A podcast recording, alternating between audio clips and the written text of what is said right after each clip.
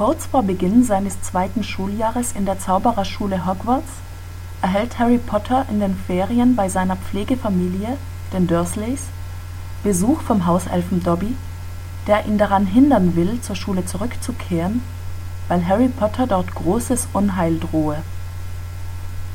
Er verhindert sogar, dass Harry und sein Freund Ron Weasley auf den magischen Bahnsteig 9 3/4 zum Hogwarts-Express gelangen, und so behelfen sich die beiden mit dem fliegenden Auto von Rons Vater und gelangen mehr oder weniger glimpflich doch noch in die Schule.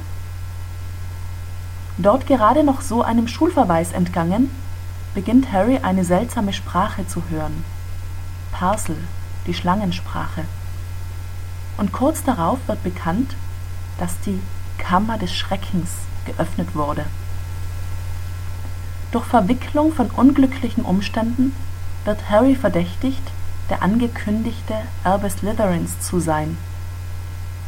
Nun muss Harry beweisen, dass er mit all dem nichts zu tun hat und dringt in die Kammer des Schreckens vor, wo er erneut Lord Voldemort begegnet